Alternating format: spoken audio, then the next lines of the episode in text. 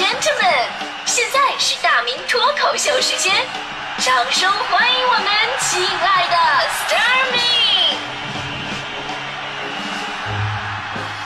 好，欢迎各位来到今天的大明脱口秀，我是大明。呃，今天呢，我们说让你哭笑不得的那些礼物。呃，我记得我收到那些不太靠谱的，大多都是在校园里边哈。呃，我上初中的时候，有一次过生日，有一群同学要给我合钱什么买礼物。在我生日当天，我的桌子上就放了一个包裹非常漂亮的大大的礼盒，礼盒上面有个卡片，上面写着“愿你的生命永远充满活力”啊。旁边的人投来非常羡慕的目光。你知道上学那会儿啊，这个有个礼物啊，就特别的有面子一个事儿嘛。所以当我拆礼物的时候，我故意特别的大声，哈哟哟会呀！结果发现这盒子里三层外三层，最后拿出一个小盒子，里边是一节五号电池。愿你的生命永远充满活力。我在想，一节破电池至于让那么多的同学合钱去买吗？啊，你都拿不出那些个零钱吧？这个。那这都是上学那会儿，人都不靠谱才送这个。毕业之后啊，就好多了，因为毕业之后啊，我就再也没有收过什么礼物了。那后来我总结了一下，说其实别人送这些礼物啊，这对我的伤害也算是对我的一个报应吧。为什么这么讲呢？因为在这方面啊，我一般伤害别人会比较多一点。我这个人特别是不懂那种，哎呀，人情世故啊，不会送礼。我说个真事儿啊，我这当然我节目大部大部分说那些比较惨的故事都是特别真的哈。那些什么女同事找我吃饭啊、喝酒啊，这都是假的。这个是真的。我上学的时候数学不是很好，后来我妈给我找了一个数学的家教。终于一次，在一次数学考试当中，我脱胎换骨、扬眉吐气，我绞尽脑汁、干倒涂地，我得了五十五分的高分。这在我的数学生涯当中是不可想象的，是光宗耀祖的一件事儿。哎呀，当时我爸我妈拿着卷子，不敢相信自己的眼睛。天哪，五十五分，你不会是抄的吧？怎么能一下得这么高的分？于是我妈呀，就让我给那个教我数学的家教老师送礼嘛，啊，感谢一下吧，啊，人确实见到效果了。我妈就是他们从外边弄了二十斤的野猪肉，那个年代吧，这野猪肉算是相当不错的野味了。我还记得到了老师家，我表达了父母对他的感谢，另外把这二十斤的野猪肉给他了。老师非常客气说：“哎，别别别，这都不好啊，不好啊。”我说：“那什么，老师，这是我爸妈一点心意。”老师还客气呢：“哎，这真是，你说这得多少钱呢啊？”结果呢，我一听钱，我就顺口说了一句：“啊，这些，呃，三百来块钱吧，您给我三百就可以了。”啊，呃。三百啊，对，您您给我三百就行啊，是是。我当时非常清楚的记得我老师的表情，那就是一个中国这个世界五百强的企业，中国石化嘛，是吧？这事儿我跟你说，真的真的，我这这这对我手指三只只手向天，我这真实发生的。当时老师给我补课，一节课也就二十块钱，所以我竟然从老师那儿把学费给挣了回来。现在想想，我简直就是个禽兽啊！我估计这应该是我老师这辈子最不想看到的礼物了，真的哈！现在我想起来，我 我的天呐，我这我节目都有点做不下去，我跟你说，这在我心里边就是一个坎儿，你知道吗？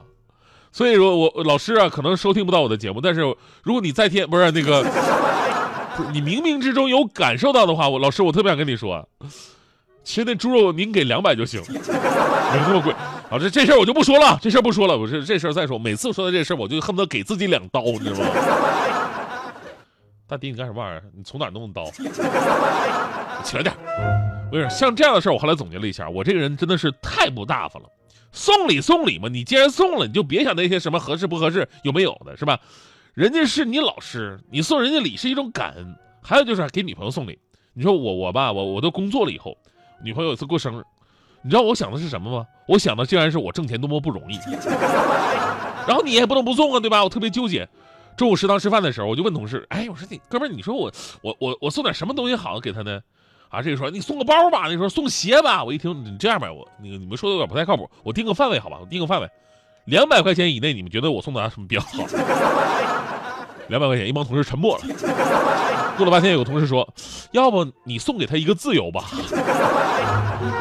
所以呢，这些年来我总结了一个经验，说人呐不能太看重钱，尤其是给女朋友送礼这块儿你看我身边有很多这样的失败案例啊，以为自己很有创意，送女朋友一个香奈儿的唇膏，女朋友很高兴，拧开盖儿一看，里边是一个 USB 接口，整个口红是一个 U 盘，还有送一个什么爱马仕的盒子，里边放着二三十个大包子，送你爱马仕的包包哟。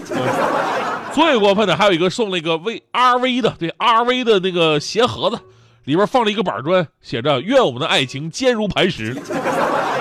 你就不怕女朋友直接拿起来呼死你吗？是吧？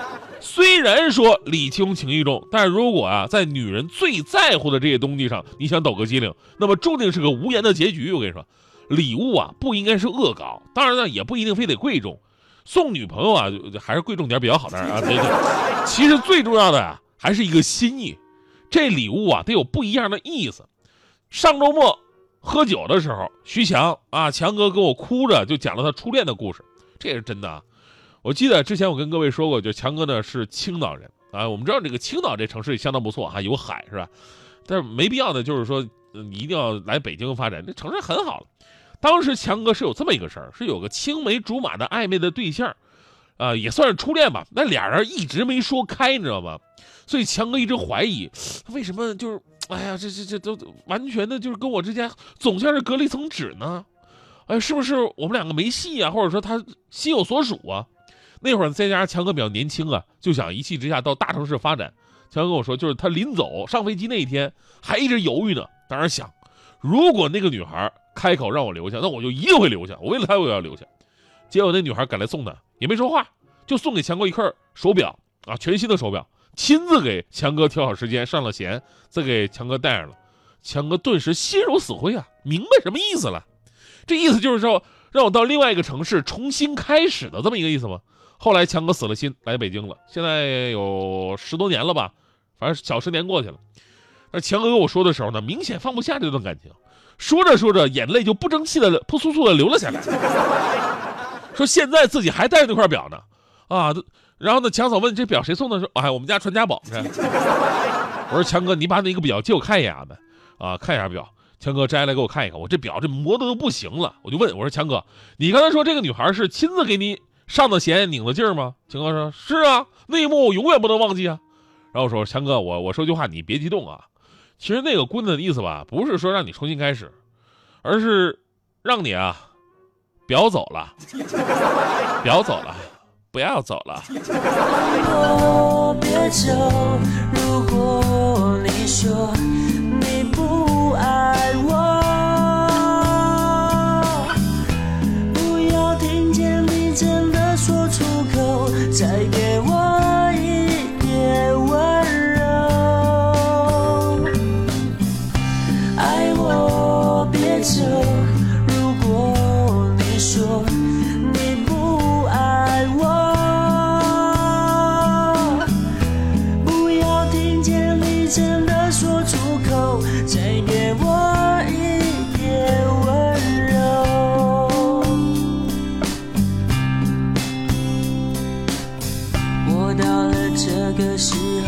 是一样，夜里的寂寞容易叫人悲伤。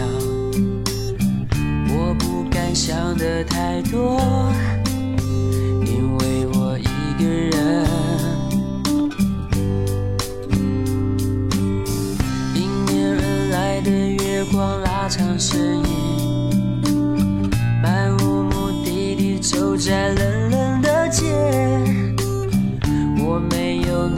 消息，因为我在想你。